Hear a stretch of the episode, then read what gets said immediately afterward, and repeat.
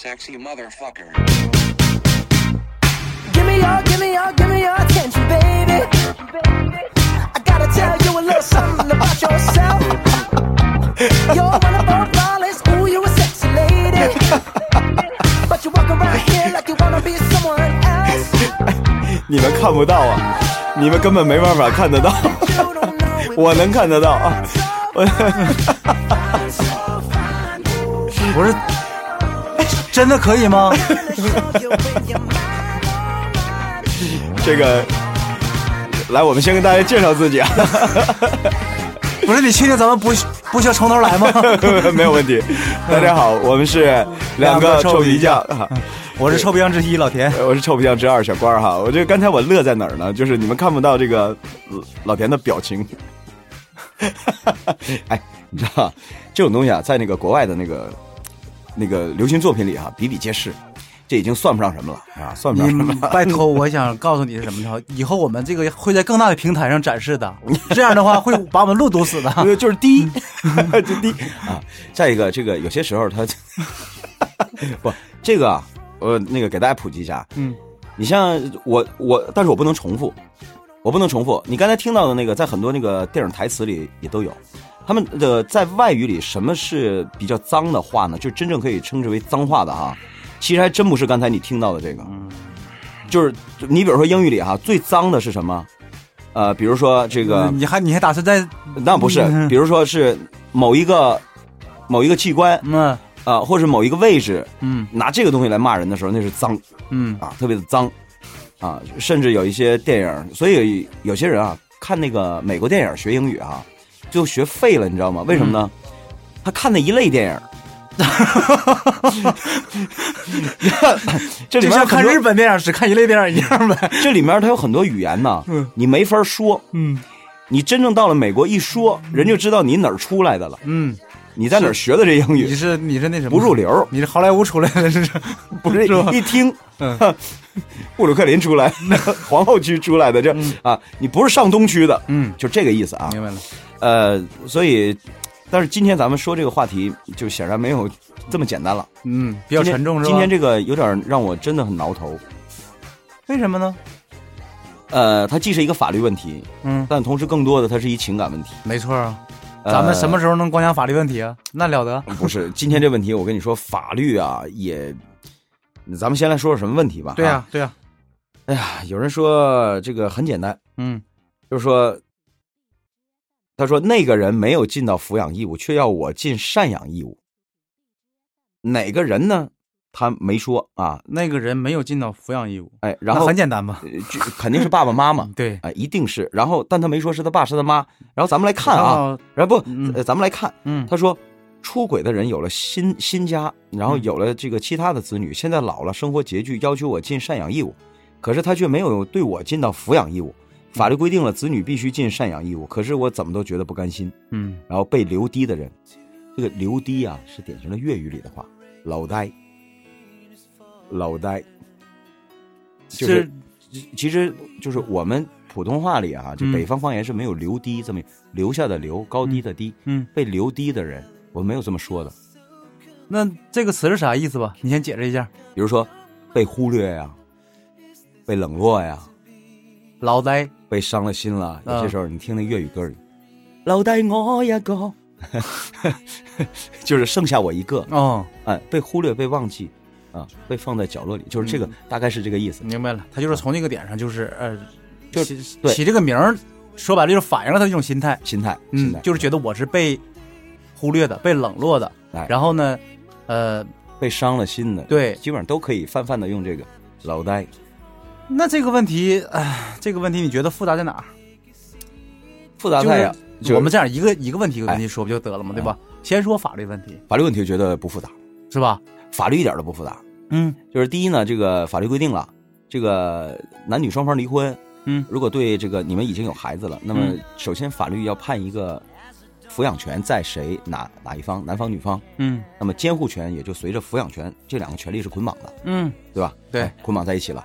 呃，你是抚养方，那同时你也是监护方。嗯那但对于另外一方呢，他也仍然有义务，也就是他要尽到抚养的义务。没错，那在法律上，这种抚养是什么意思呢？就是说，呃，他并没有详细的规定，比如说你一周要探视几次，或是你一周至少探视几次，除非是你双方有争执，比如说，比如说女方不让男方探视，没错，这个时候法律规定了，你一个礼拜必须让他看一看看一次，嗯一次时间不得少于六个小时啊，不是嗯啊，比如说这样，否则的话他不会这么规定的。嗯然后呢，这个还会判抚养费用。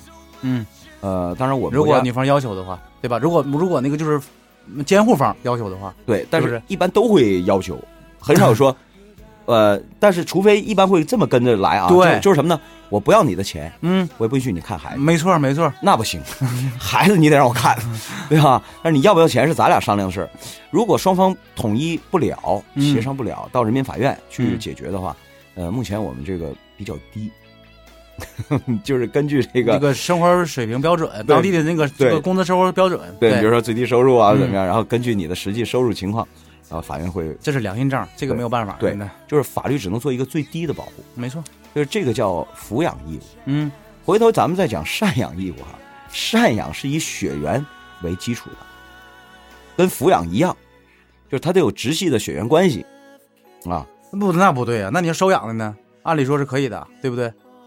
收养的咱们今不属于收养那个更稍微复复杂了一点点啊，嗯。这个不属于我们今天范畴内，我们只说今天是它是属于直系亲属，没错，他是属于亲那个亲的，对，老子儿子这么个嗯。关系。那么你对我的这种前提是老子儿子，嗯。那你对我，啊，儿子对老子，他就是有赡养义务。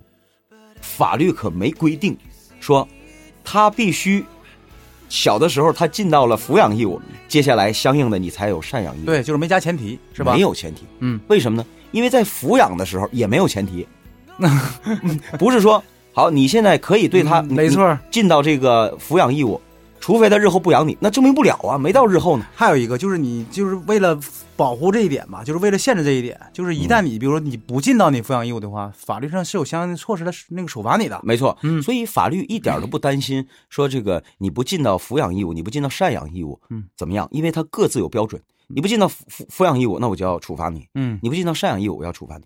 但是唯一法律没有把抚养跟赡养做一个关联，那这个东西没法关联。没把它作为一个前提。对，法律里并没有规定说，呃，抚养是赡养的前提。说这个事儿吧，咱们就不用再扒扯法律问题了，你所以我说就说白了，就往自己身上和所以，所以我说，放呗所以我说法律问题啊，简单。嗯我们已经说清楚了，难就难在后边这个事儿。就他过不了自己心里那坎儿，是不是？他心里真正的坎儿在哪儿呢？就是说，你看啊，嗯，说他出轨，他虽然没说他是男他女他，但我认为男的面儿大，这个就是一般来讲，女人对于家庭看的还是比较重的，是吧？呃没那个胆量，嗯，跟他没有关系吧？就是因为女人这个咱没有别的意思啊，嗯，但是毕竟那个女同志她的经济独立情况普遍来讲呢，不照男人比就差了一点点。再有人有一句话这么说的嘛，他说：“你看，男人不在的话吧，哈，这个家散不了；但是女人要不在的话，家就散了。就是女人在家庭里面起的作用，它是很重要的，大于男人。所以她轻易，你看这个女人她在挑的时候都千挑万选，嗯啊，一旦这个名花有主了之后，他也很不太容易像男人一样。嗯所以我说他出轨很很，咱们这假设是他爸爸啊，嗯，重点是他爸爸又有了个新的家庭，有了新的子女，怎么办？他的坎儿在这儿过不去了。说那你并没有他所认知的这个抚养啊，不是法律上的那种抚养，他认为的是你并没有陪我呀，你没把你的时间给我呀，你没把你的精力给我呀，那说白了就是没有感情呗，说白了，对吧？对，没有感情。嗯，没有感情。我估计另外一方呢，咱不知道是不是出轨啊。这个出轨很可能是客观上真是出轨了，嗯，也很可能是他小的时候他不知道什么叫出轨，后期是被他母亲教育的。就是你知道中国人这个离婚了之后，尤其有孩子的时候，他不会对这个子女产生一些什么好的影响，基本上就是你 你你爸爸不是一好人，主要是你妈妈不是怎么看待这个问题嘛对对，他会把自己的仇恨转嫁到。没，错没错，但是你得理解，这有些时候也是一种发泄。没错，那你说他领着一孩子，你说他你让他怎么发泄啊？嗯他很可能有些时候时时可啊情绪就流露出来，就会影响到这个孩子，嗯那么就会影响到这个孩子对另一半的认知没错，啊，他可能就认为啊，首先你是过错方，你对我妈妈有过错。嗯，其次呢，我又成为了你的牺牲品，你又不管我，没错，呃，钱儿你给不给我不知道啊，就是你给我钱有什么用？对 最主要是你没有把时间和这个陪呃呃呃给我，嗯呃，所以现在你再让我呃这个赡养你，我就觉得心不甘情不愿了。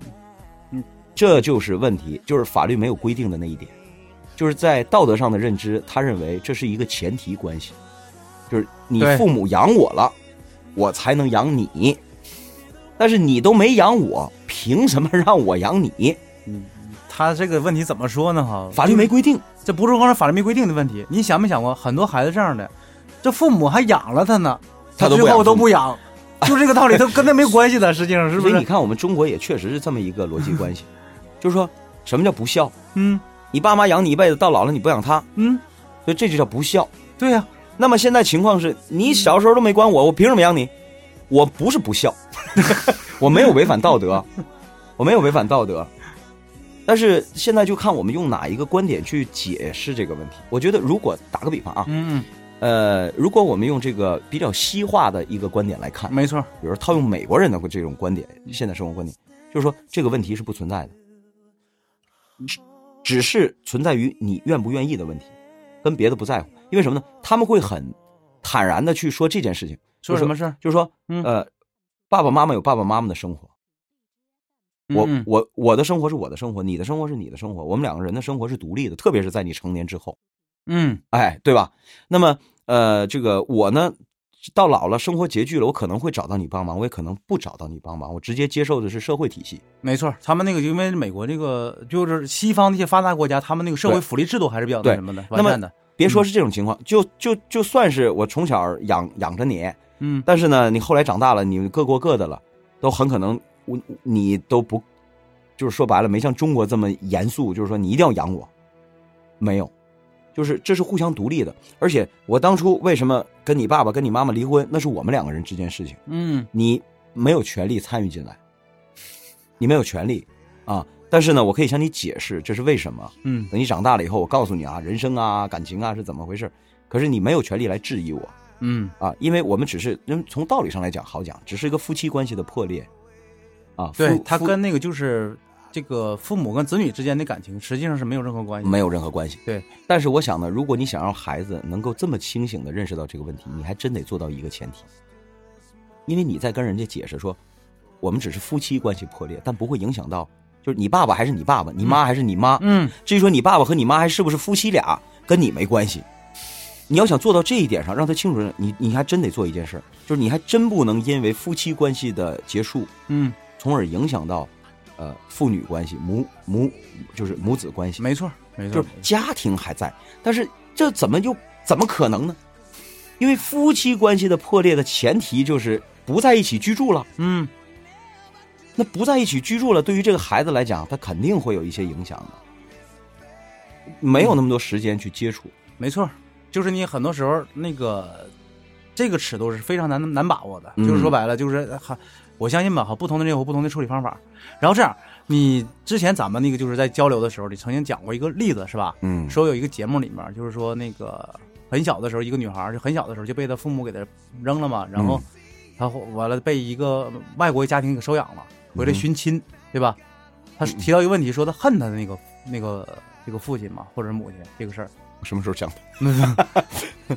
举过一个例子嘛，然后当时那个你你你对这个事情的看法是那样的哈，就是说，呃，关于就是子女应不应该恨父母这件事儿，啊啊，对对对吧以前我们确实聊过这个问题啊。嗯呃，这个问题老实讲，今天我说它复杂就复杂在呀，它很多的事情纠结在一起，并不构成因果关系。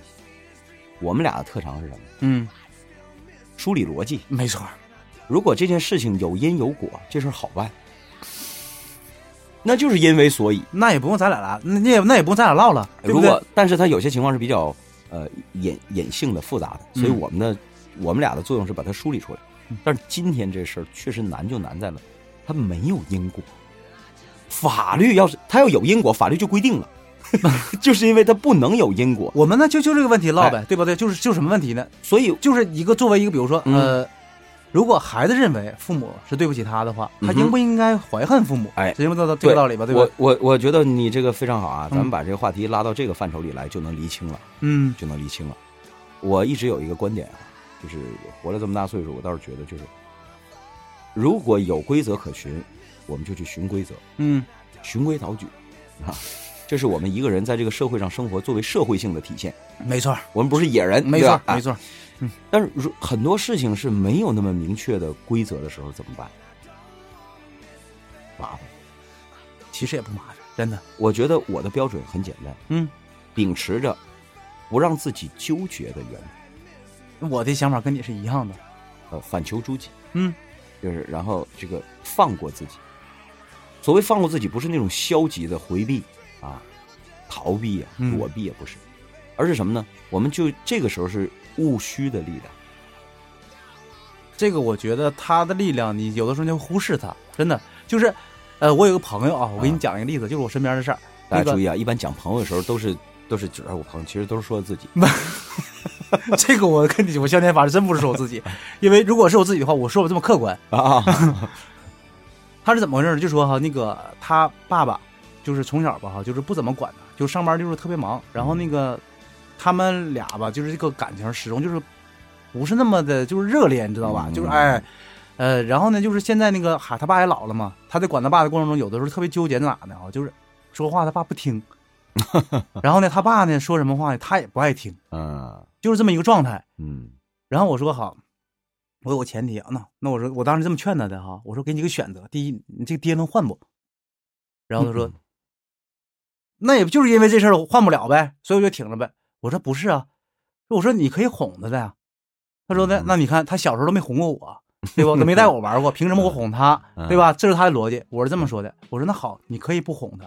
那再说最最后一个原则就是你高兴不？就是你俩这种状态，你高兴不？嗯如果你觉得这种状态这种状态你很满意，你说什么他不愿意听，他说什么你也不愿意听，你这种状态很满意，没问题，你不用改。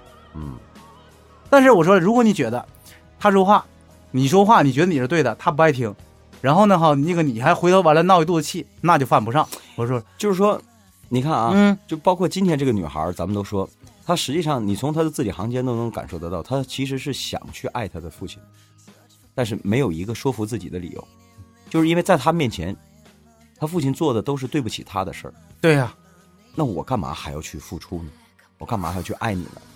因为大家想象这种爱应该是你侬我侬的，嗯，是吧？对，而不是说单方面的。对对对对，单方面的现在有个词儿叫虐爱嘛，对呀、我 这个，但是我这么想啊，就是说从放过自己的这个原则来看，你比如说现在真是有很多这样的，就我这爸爸年轻时候挺荒唐，嗯这个做了挺多荒唐的事儿。你说到老了老了的我怎么怎么样？我的建议是这样哈，就像你刚才似的，嗯我的建议是这样：一，你可以去尝试报复他一下。如果你能从报复的这个过程当中，呃，品尝到快感，你这让我想起了周立波当时给那个就是那个那个嘉宾提的那个出的主意哎，，对，嗯为什么这么出主意啊？你看我，我声明啊，嗯，我不太喜欢周立波，我不会跟他学的，是吧？我讨厌他那个滑稽劲儿啊。他主要是当时怎么回事？有一个也是，就是说那个嘉宾嘛，就是说嘛，就是我跟我那个、嗯呃父亲那关系不好，因为他曾经那什么，就有件什么事儿啊，你让我就非常不满意或怎么样的。然后周立波这么说，嗯，你不要去那个什么，去那个就是报复他，你一定要原谅他。我跟他不一样，我跟他我跟他说什么意思？就是我这个是一一个步骤。嗯，第一呢，你实在不爽他，你可以去报复他一下。所不要因为他是你爸爸，对，不要因为为他是你爸爸，因为你们现在是两个独立的个体。没错，就是你恨一个人，你可以选择去忘了他，但是你得有足够大的能力。嗯如果没有能力的话，你就去报复他一下，在合法的范围内啊。嗯，你比如说什么叫报复他一下呢？